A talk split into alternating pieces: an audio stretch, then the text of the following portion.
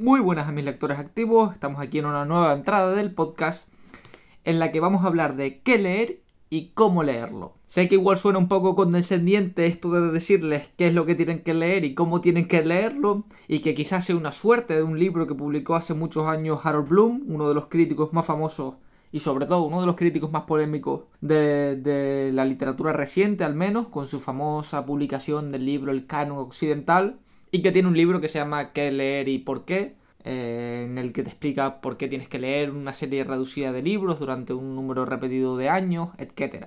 Pero este no será el caso de nuestra entrada de hoy, una entrada muy breve en la que sobre todo para eh, lectores Nobel, creo yo, porque eh, creo que, que quizá los, los, lectores más avanzados ya, ya dominarán todo este tipo de cuestiones. En primer lugar, quiero que sepan que esto realmente no es una guía de lectura. Es decir, yo no les voy a decir que tienen que leer a Conrad, ni que tienen que leer a Dickens, ni que si quieren conocer la literatura portuguesa tienen que leer a esa de Queiroz, ni en el naturalismo español es clave Blasco Ibáñez eh, y Pardo Bazán, no, no. O sea, esto es simplemente una guía de cómo consumir cierto tipo de libros en función de las necesidades que tienen ustedes como lectores y de las oportunidades que os ofrecen los libros. Así que en primer lugar quisiera empezar eh, descifrando la problemática del libro y del gusto. Y es que evidentemente cada lector es capaz de crear su canon literario, un canon en el que es capaz de, de seleccionar los autores que más les gustan y a partir de ahí conformar una lista de, de libros, de obras, de, de, de, épocas literarias que van a ir reproduciendo a lo largo de toda su vida. Por ejemplo, a mí me gusta mucho la literatura latino, latinoamericana y además me estoy intentando especializar en el siglo XVIII español y europeo, por consiguiente. Por tanto, las oportunidades que me ofrecen los libros del siglo XVIII español son mucho más reducidas que las de la literatura latinoamericana. ¿Por qué? Pues porque por una cuestión de cercanía temporal, los libros de literatura latinoamericana se han repartido, se han vendido y se han comercializado en mucha mayor medida. Por ejemplo, solo hay que pensar en cuántas ediciones se han podido vender de eh, 100 años de soledad, que tendrá 60 y pico, 60 y... Bueno, seguramente... Sí, creo que eh, a finales de los 90, comienzos de los 2000, ya había tocado las 70 y pico o 100 ediciones. Es decir, a día de hoy, si uno quiere consumir tal edición, una edición concreta, igual por ejemplo de editorial eh, eh, hispanoamericana, creo que era, o sudamericana, efectivamente sí, sudamericana, las primeras ediciones de 100 años de soledad seguramente la tendrá a disposición. Pero si luego pienso en escritores del siglo XVIII y la forma que tengo de conseguir esos libros, pues son o pagando unos precios excesivamente altos o directamente no encontrarlos, excepto en su primera edición. Ahora mismo pienso en un escritor que descubrí hace poco, eh, Boccalini, un, un humanista italiano eh, que presuntamente odiaba a toda la nación española que tiene un libro que se llama Avisos del Parnaso y que solo fue editado una vez, en el 1678. Por tanto, conseguir ese libro me va a ser harto improbable, evidentemente. A lo que iba, y volviendo a centrar eh, el tema de, del libro y del gusto, cada lector tiene que fijar, o cuando ya haya fijado sus preferencias lectoras, tendrá una serie de opciones entre las que buscar.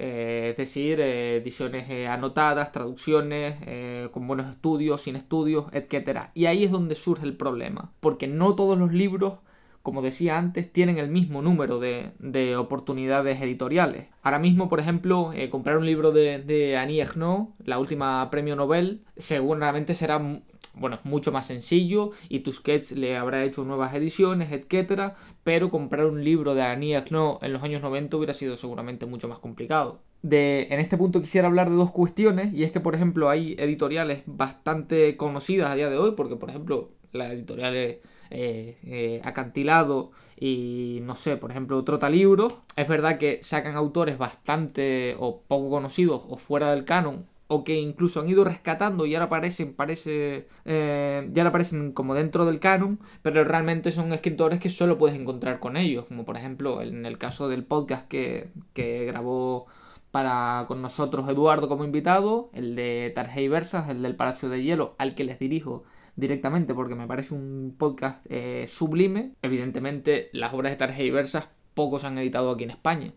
Volvemos al mismo problema que seleccionaba en, cuando puse el ejemplo de, mis lecturas. Es por esto por lo que hay ciertos eh, autores o ciertas obras con las que desafortunadamente lectores os vais a tener que conformar con lo que hay.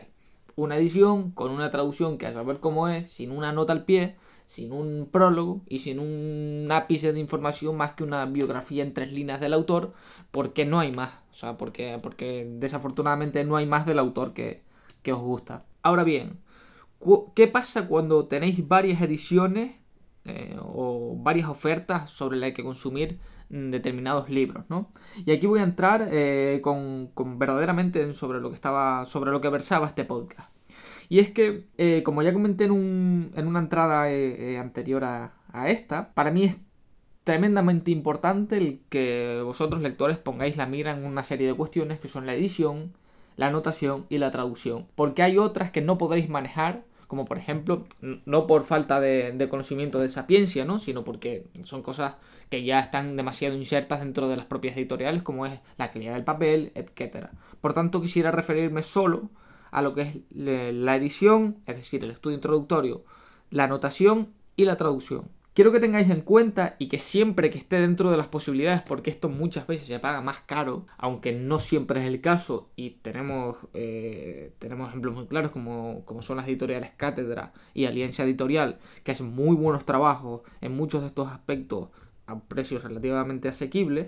Y eh, por tanto quiero que, que, fijéis la mira en esto, porque cuando vayáis a consumir un libro, evidentemente es mucho más cómodo para ustedes o es mucho más beneficioso como lectores el que podáis acudir a libros con buenas ediciones en los estudios introductorios.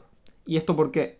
Porque os da una mayor información sobre la obra y sobre el autor. No es lo mismo que yo lea la regenta de una edición cualquiera, sin una nota, sin un estudio introductorio que me diga por qué se inserta dentro del naturalismo, quién es Clarín, cuáles son los, las influencias literarias de Clarín, a que yo lea la regenta sin ningún tipo de información eh, y, que me meta directamente en el libro.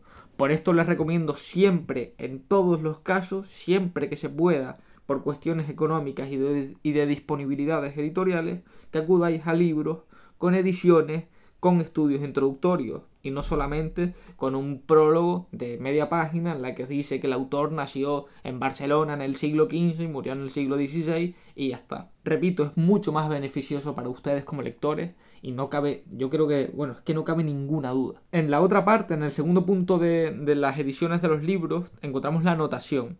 Hace poco un compañero me comentaba que que un antiguo profesor suyo le había dicho que la anotación en el texto distraía al lector. Algo con lo que estoy absolutamente en desacuerdo. En primer lugar, porque ningún investigador te pone una pistola en la cabeza para que tú leas sus notas al pie.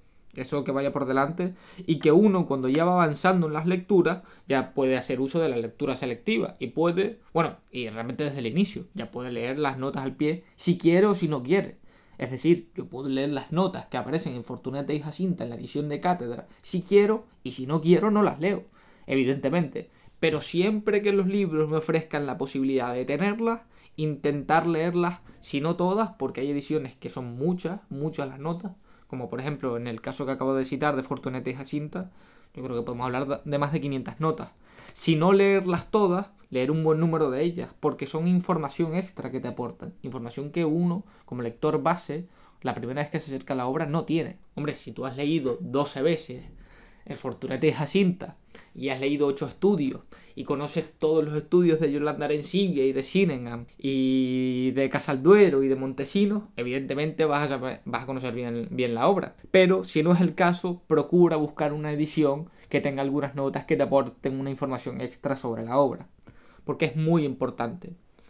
Y como digo y repito, no es obligatorio, es decir, el investigador en ningún momento te obliga a que tú consumas las notas al pie, pero si puedes disponer de ellas, pues mejor que mejor, porque solo están para aportar información realmente. Por tanto, hemos hablado del estudio introductorio, del corpus introductorio que nos pone en contexto el autor, el movimiento, la obra, las influencias, etc.